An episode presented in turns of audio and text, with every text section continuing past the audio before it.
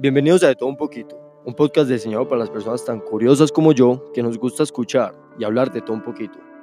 Como prometido, en el capítulo de hoy les traigo algo muy distinto. Junto a William, un empresario internacional que por cosas de la vida se convirtió en profesor de yoga y fundador de Yoga Warrior, les venimos a dar una introducción a lo que es la espiritualidad, el manejo de la energía, técnicas de respiración y a la par hablar un poco de la vida de William y cómo fue que le sucedió este cambio de 360 grados. Bienvenidos. Bien, Santi. Eh, gracias por invitarme pues, a esta entrevista sobre la relación de mi vida y el yoga, porque llegué acá. El cuento es muy largo, pero la verdad es una historia que a raíz de unas situaciones trágicas, el universo me mostró que había un camino maravilloso. Eh, yo trabajé en la empresa de Sofasa, en el departamento de comercio exterior, y el día menos esperado hubo una liquidación de 500 empleados y yo salí de la empresa, me fui para los Estados Unidos. Por allá observé unas prácticas de yoga y me conecté con ellas, no pasó de ahí. Luego, por cosas de la vida, tuve que regresar a Colombia y hice una actividad, planeé una actividad en la China, comercial. Y allá pues me encontré con una trampa económica y perdí todos los ahorros de mi vida.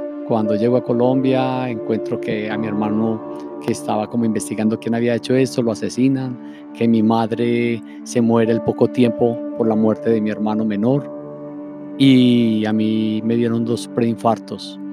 Y recuerdo que cuando desperté en, en una clínica alguien me dijo, usted necesita cambiar su estilo de vida. Las cosas no están en tu cuerpo, están en tu mente, en tus miedos, en tu dolor. Y ya Felipe, mi hijo, me había dicho de, ir a participar en, en, una escuela de yoga. Pues realmente cuando entré a esa escuela de yoga sentí que ese era el camino para iniciarme en un mundo espiritual. Y empecé a recibir clases en la mañana, tarde y noche. Terminamos dos años esa capacitación, ingresé a otro estilo de yoga diferente y después a otro estilo de yoga y ya nuestra vida, mi hijo y la mía se volvió solo yoga, en mi casa solo yoga. Y este fue el camino para empezar a encontrar realmente la verdad de muchas cosas que la mayor parte de las personas no entienden de las situaciones que, que nos suceden. Yo creo que aquí nos resumiste mucho la historia de tu vida, William. Y hay una parte de tu historia que yo recuerdo mucho porque en las clases de yoga lo has mencionado, que te sucedió manejando un taxi. ¿Sí? Manejando un taxi que fue una señora, una empresaria, no recuerdo muy bien, y te empezó a poner un podcast, te, ponía, te empezó a poner unos audios de programación neurolingüística. Eh, me gustaría que los oyentes escucharan también esta parte de la historia. Sí, Santi. Eh, como yo me quedé sin dinero realmente por los malos negocios, por la trampa en que caí en la China, pues yo me senté en un taxi y la gente me decía, William, pero si usted es un administrador, ¿usted qué está haciendo aquí en un taxi? Yo le dije, no sé, la vida me puso acá, algo tendrá que enseñarme. Al menos este es mi carro y para lo que están pagando las empresas en este taxi que lo estoy terminando de pagar, aquí voy a pasar un buen tiempo. Y fue como un día en la mañana recojo una señora y yo estaba escuchando la W y yo me empeliculaba noticias, lo más tóxico para arrancar un día, y que eso es lo que las personas hacen todo el tiempo, escuchar noticias y cargarse de emociones negativas. Pues esta señora me dijo, vea señor, me hace el favor, mientras yo esté en el taxi, usted me apaga noticias. Y más bien tome este audio para que comience a cambiar lo que usted escucha, porque lo que usted escucha es lo que usted realmente le va a generar pensamientos, sentimientos, emociones, comportamientos. Entonces, si escuchas noticias, pues todo lo de las noticias es negativo. Si escuchas programación neurolingüística, como Deepa Chopra, Wayne Dyer, Guillermo Villarríos y cientos de personas que ahora los tenemos al alcance de nuestras manos, ¿sí? En YouTube y todas estas redes, y empecé a escuchar eso. Y al otro día recogí a la señora y me entregó otro CD con otro programa. Y así fue cuando yo también comencé a ver que el cambio estaba, era lo que yo realmente alimentaba en mi mente, lo que yo escuchaba. y empecé a promocionar esto a todas las personas que se subían a mi taxi, porque se subían a decirme, Señor, ¿usted qué escucha? Es que no me provoca bajarme de aquí. Esto realmente, y yo empecé entonces a grabar y a entregarle a las personas audios, y así fue mi vida de transformación en la parte eh, psicofísica. Y con el complemento del yoga adquirí un conocimiento que la verdad es mi vida ahora. Sí, William, de hecho vos inspiraste algo en mí eh, a partir de esa historia y es que pues yo los jueves tengo que ir a trabajar, pues hacer algo distinto pues al podcast y me encuentro con la sorpresa de que me subo al Uber en la mañana, a las 7 de la mañana y el man que del Uber está escuchando noticias, cosas negativas. Entonces yo me acordé de tu historia y yo le dije, vení, pongamos este podcast. Y el man se fue súper contento, me preguntó sobre mi vida, me volví súper amigo del man y ahí seguimos pues como en contacto. O sea, son, es una forma como de cambiarle la vida a alguien también, me parece algo muy bonito. Sí, Santi, qué belleza. Y sabes que lo que está pasando ahora, en estos momentos, aquí en nuestra ciudad, en Bogotá, en Latinoamérica, esa, toda esa cantidad de energía, realmente eso lo necesitamos. Eso no es un caos. Es el momento de transformar las energías, de tomar conciencia. Y ahora mire con la muerte de este muchacho, se despertó un gran sentimiento de solidaridad.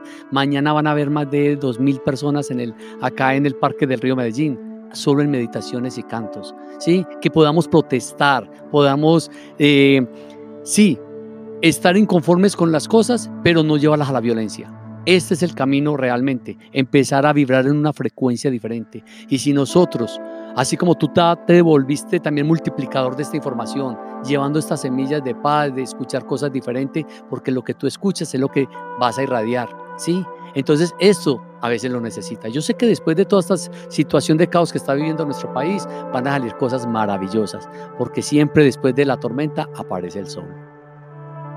Totalmente de acuerdo, William. Y ahora que tocas el tema de las energías, de vibrar en unas energías altas, me gustaría empezar la introducción a la gente sobre lo que es la espiritualidad y cómo mantener las energías en la máxima frecuencia que nosotros podamos. Sí, Santi. Yo acostumbro a leerles mucho a mis grupos sobre realmente qué es la espiritualidad, ¿sí? Porque las personas tienen un concepto de espiritualidad como la persona que está allá con la camándula o con el yapamala, con la cara de, de ternero degollado, metido en una cueva o en un templo. Y realmente ese tipo de espiritualidad está mandado a recoger. Nosotros necesitamos que la espiritualidad salga, salga a la calle, porque la espiritualidad es mirar a los vecinos, a los amigos, a todo este tipo de personas y comprender que su mal humor es causa de su dolor. Y no sentirte ofendido.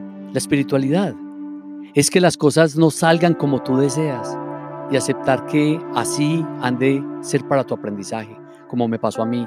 Me quitaron mucha parte de mi dinero, de mis ahorros de mi vida, me quitaron dos almas maravillosas de mi familia, pero ahora soy un hombre feliz y sé que hay cosas que tienen que pasar por algo. La espiritualidad también es hacerte responsable de tus circunstancias es no creerte la víctima, es no culpar a nadie de lo que te sucede. La espiritualidad es vivir en alegría, o en el silencio, o en el bullicio, o en la tormenta, o en la luz, o en la oscuridad. Vivir lo que la vida te propone sin pretender que sea otra cosa. Yo soy de las personas que yo proyecto mi, espiritualidad a través de la alegría.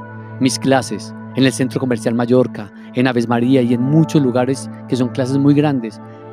Van muchas, muchas personas porque me dicen, usted nos hace reír, usted nos hace divertir, nos hace cambiar el chip a través de su espiritualidad tan diferente. Entonces, eso es un concepto de espiritualidad, la felicidad, ¿sí? La espiritualidad también es caminar, disfrutando de cada paso del camino, independientemente de lo que te suceda. Es atender las emociones sin identificarte con ellas es cuidar tus pensamientos y tus palabras, es ser coherente y mantener la autenticidad en todos los ambientes y en todas las circunstancias. Espiritualidad es compartir, es estar en paz, es dejar que cada uno viva como le plazca, es comprender que nada es real y que a la vez hay que ser impecables a la hora de jugar la partida de la vida. Y le recuerdo, yo no estoy hablando de religión, no hablo de dogmas, no hablo de pecados, no hablo de creencias, no hablo del bien y del mal, no hablo de iglesias, ni de maestros, ni de normas. Hablo de lo que late cuando consigues parar y mirar hacia adentro y te das cuenta de que no tendría sentido la vida si solo fuéramos materia, si solo estuviéramos aquí para pasar el rato, si solo fuéramos un puñado de carne, de vísceras, de arterias, si solo fuéramos un deseo atrapado en un cuerpo, sin un alma, que anhela sentir de nuevo el amor, la gratitud del que sin duda formamos parte. Eso es espiritualidad, Santi. Qué bonitas palabras, William. En serio que me gusta mucho escuchar todo este tema de la espiritualidad, aparte de aplicarlo en mi vida, en mi día a día. Pero me gustaría preguntarte también cómo es que William Londoño mantiene su frecuencia, su energía en la máxima frecuencia siempre. O también preguntarte como si tienes momentos en los que no sientes que tu energía está en la máxima frecuencia. Sí, Santi. Nosotros somos seres de energía, como tú lo dices. Somos vibracionales. La energía no es continua. La energía tiene altas y bajas frecuencias, ¿sí? Entonces, ¿qué sucede? Hay días cuando la luna no está como a mi favor, porque a veces siento y me conecto con nuestros astros, y cuando yo me tapo la fosa nasal derecha y siento que por el lado izquierdo sube la respiración fluida, ya sé que estoy en la etapa como que la luna me favorece y yo siento que estoy más alegre. Pero uno por el hecho de que no esté en la etapa de la luna, no debe de, empezar a bajarse eh, anímicamente ni emocionalmente. No, para eso estamos buscando el equilibrio. Entonces, ¿qué hago yo en las mañanas antes? Yo me siento, mi esposa hasta me escucha el repertorio, yo me siento en la camita y empiezo, miro hacia el cielo y digo, equipo celestial, invoco tu presencia para que este día sea un día perfecto, un día maravilloso, que yo sea un elemento, un conducto de ustedes para ayudar a las personas. Por eso les pido que me den mucha energía, mucha felicidad, mucho amor, mucha tolerancia para yo poder transmitir todo esto a las personas. Y eso es lo que hago yo, Santi. Y cuando yo, por ejemplo, estoy cansado porque yo doy siete clases en un día o seis y me toca clase de ocho y, entro al centro comercial y veo 80 personas sentados esperando al William feliz, al William contento y me está doliendo una cosa, me, porque uno le duelen las cosas, uno es humano. Entonces, yo apenas veo a esas personas, miro para el cielo, Santi. El secreto mío es mirar para el cielo y pedir. Ahí mismo le digo al equipo, lléneme de alegría y energía. Y en ese momento yo siento, siento que me ayudan, porque yo tengo un equipo celestial que realmente vale la pena conectarse con él. Y todos lo tenemos, simplemente hay que llamarlos, hay que invocarlos. Ellos están para servirnos. Bueno, entonces me parece muy clave ser muy grato, o sea, mostrarle gratitud al universo para en realidad estar bien conectado con él. Y yo creo mucho en que cada vez que uno piensa algo, uno lo está trayendo a su vida, ¿sí? Y eso se llama la ley de la atracción. Me gustaría que William tocara este tema de la ley de la atracción, qué es y cómo lo aplica usted en su vida para, para que le vaya así de bien. Hombre Santi, de esto ya este tema se ha hablado demasiado, ¿sí? Eh, en muchos libros de la ley de la atracción y de muchas cositas así parecidas. Y las personas realmente ya saben que nosotros somos imanes que nosotros somos un ente vibratorio, un ente de, energía, y las energías se atraen. Entonces, uno mira en los diferentes gremios. El hippie mantiene con los hippies. Los ejecutivos andan con los ejecutivos. ¿sí? Las personas tienen como un nicho de personas que vibran en la misma frecuencia. Los yogis mantenemos con yogis, ¿sí? Porque eso es lo que atraemos. A mí me siguen personas que les gusta la frecuencia vibratoria mía. Eso es lo que yo atraigo. Yo no atraigo personas violentas porque de una vez las desconecto, ¿sí? O quizás también les siembre, porque yo voy a lugares de donde hay mucha tristeza y mucha violencia, porque yo ya he trabajado cinco años en las comunas, un, un trabajo continuo en Moravia, en Caicedo, en la Sierra, donde he hecho trabajos hermosos y donde hay personas con mucha violencia. Pero lo que hago allá es sembrar. Entonces, ¿qué pasa, Santi? La, todo arranca desde el decreto de la mañana, desde lo que tú dices que quieres por eso yo digo, miro para el cielo y les digo, envíeme en esto. Y yo me cargo, yo me cargo de esa energía. Yo me cargo y a donde yo llego, yo trato de irme con calma, sin ansiedad, pero pensando y visualizando lo que quiero. Eso es una gran técnica, visualizar, visualizarse en lo que usted desea. Yo me imaginaba cuando empecé el mundo del yoga con un auditorio lleno y hoy por hoy te puedo mostrar fotos de una sola práctica, 280 personas, una sola clase de yoga. yo la he visualizado. Yo me visualizaba, que esto también me lo enseñó la señora que se montó al carro.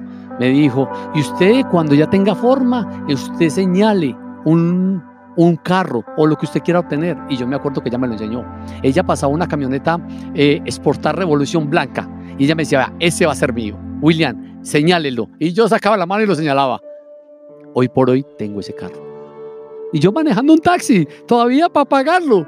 Hoy, hace ya cuatro años, tengo mi camioneta Exportar Revolution. Porque cada que la visualizaba, la, la miraba, la visualizaba yo manejando. O sea, yo la traía, yo las miraba y todo eso. Y cuando alguien se monta en mi carro y me dice, no, hombre, pero usted es muy, una persona muy culta, usted es una persona con mucho, usted lo conoce mucha gente que está yendo en un taxi. No, si quiere manejar carro, vea, una camioneta y va a transportar mi familia.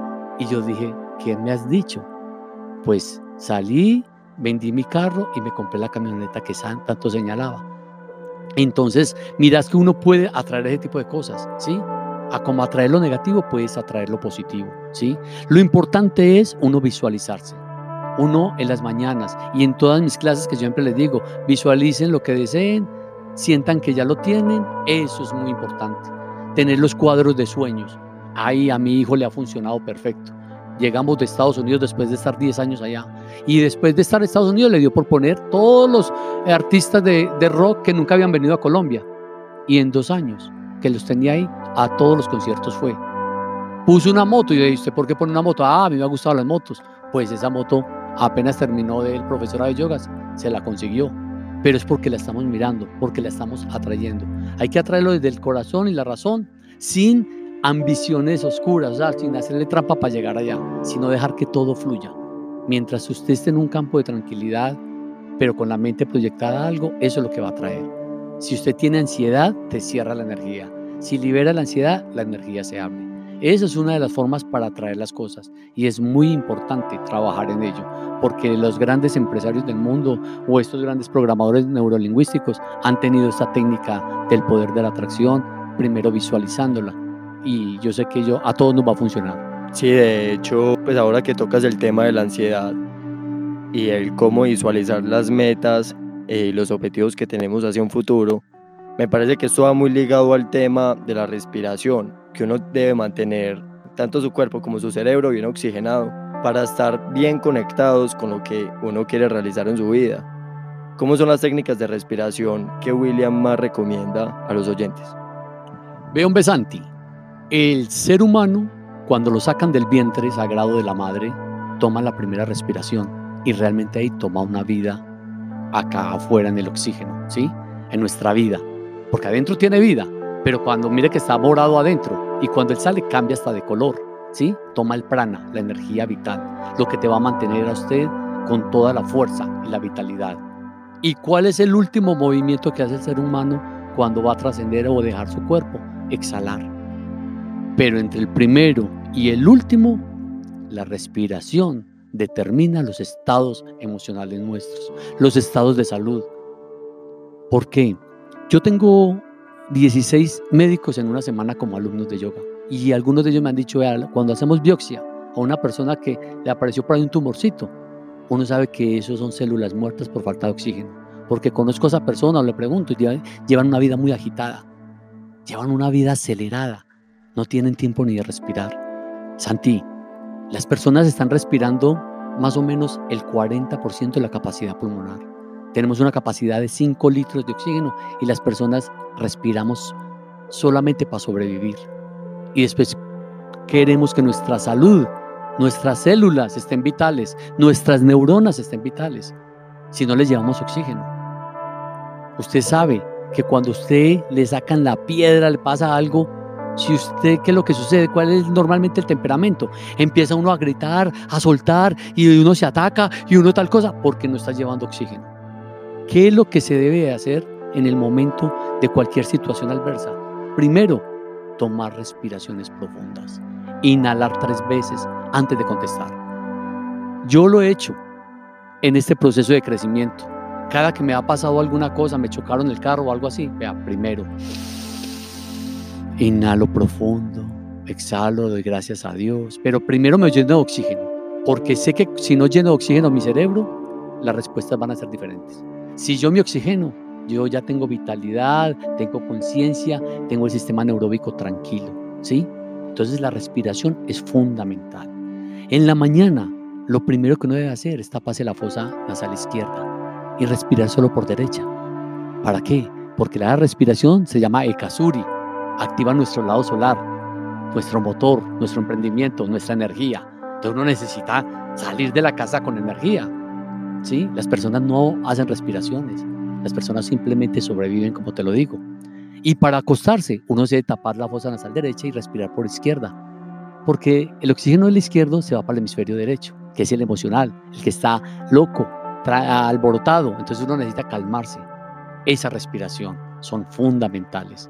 Y en el transcurso del día, uno debe tomar respiraciones profundas, siquiera tres, cuatro veces. Inhalar es entrar oxígeno por la nariz expandiendo el abdomen y en la exhalación contraemos. Eso es fundamental. Así como nos enseñan nuestras mascotas, nuestros bebés, que uno los ve respirar y ellos se infla el abdomen y se contrae. Y total, es muy importante. Es muy importante la respiración para todo, para, una, para uno dictar una conferencia, para uno dar una charla. Mire que los cantantes lo primero que tienen es técnica de respiración. La respiración es fundamental para todo. ¿sí? O sea, nosotros vivimos realmente de la respiración, porque en esta época usted le cambian el corazón, le hacen trasplante cualquier, pero usted sin respiración no puede vivir, colapsa el cerebro inmediatamente. Entonces mire la vitalidad y por eso hay que cuidar mucho el aire y nosotros aprenderá a respirar en los lugares adecuados. Entonces creo que todo ahora, nuestra salud y nuestros estados emocionales dependen de una excelente respiración. Y ahora gracias a Dios tenemos todas estas redes para buscar en YouTube, tipos de respiración, todas las técnicas de respiración que hay, que hay cantidad para diferentes síntomas de depresión, de angustia. La respiración mantiene los niveles de emocionales muy estables. Entonces se lo recomiendo a todas las personas que practiquen técnicas de respiración o pranayamas, como lo llamamos en el yoga.